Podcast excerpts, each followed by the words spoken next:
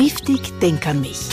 Solidaritätsstiftung von SRF, wo Ferien- und Freizeitaktivitäten für Menschen mit Behinderungen unterstützt. No Legs, no Limits. Frei übersetzt, auch ohne Bein ist alles möglich. Das ist das Lebensmotto vom Rüdiger Böhm.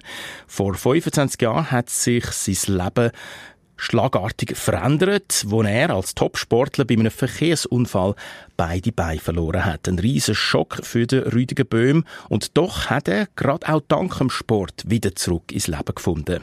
Das geht nämlich durchaus auch ohne Bein, hat meine Kollegin Pascal Volke im Gespräch mit ihm herausgefunden. Sein ganzes Leben dreht sich um den Sport. Und auch der Unfall ist beim Sport passiert. Der Rüdiger Böhm steht mit seinem Nico-Nago neuen Rennvelo am 21. April 1997 an einer Ampel. Der Lastwagenfahrer nebendran sieht ihn nicht, was grün wird. Der ist losgefahren, hat mich nicht gesehen, war irgendwann hinter mir, hat mich angestoßen von hinten. Ich bin umgefallen, er ist drüber gefahren. Und seitdem bin ich ohne Beine unterwegs.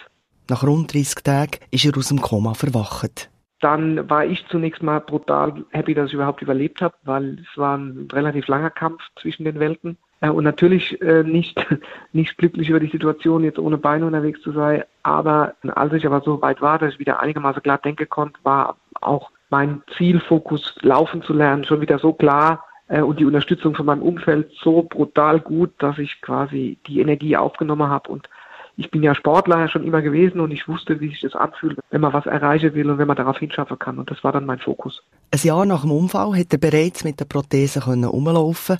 Familie und Freunde waren in dieser Zeit eine enorme Hilfe gewesen. Meine Mutter hat irgendwann mal gesagt, weißt du, Rüdi, äh, deine ersten 27 Jahre, die waren so, wie sie waren. Da gab es gute und schlechte Tage und positive und negative Dinge.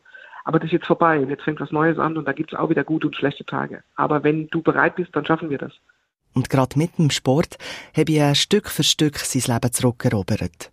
Ja, das ist ja so ein bisschen das Krasse. Ne? Äh, die meisten Leute haben gedacht, boah, der Arme, äh, der hat den ganzen Tag nur Sport gemacht. Was macht der jetzt ohne Beine? Ne? Und es konnte sich keiner vorstellen, dass ich heute mehr zurück bin im Sport, als, als ich früher jemals war. Ne? Dass man ohne Beine sehr wohl ein sehr erfolgreiches sportliches Leben führen kann.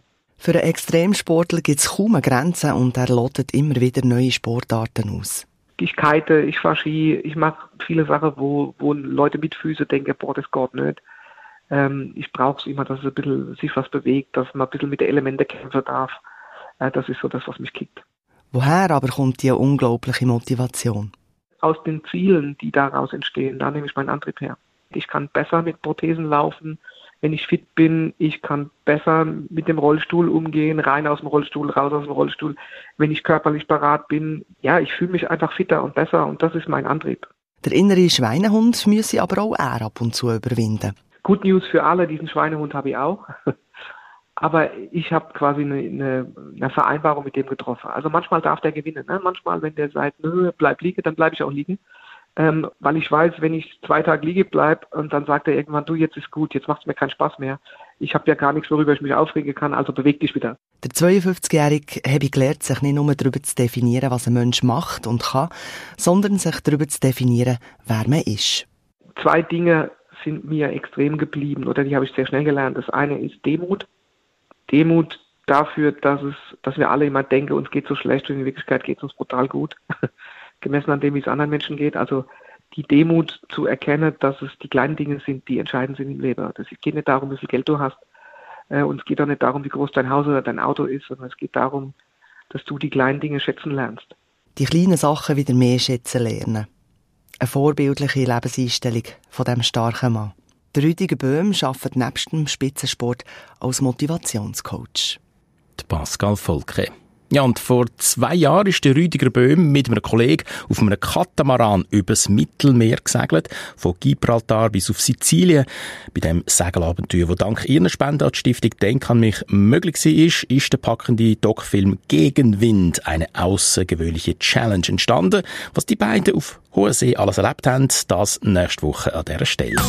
Stiftung Denk an mich unterstützt Ferien- und Freizeitaktivitäten von Menschen mit Behinderungen. Mehr Informationen auf denkanmich.ch.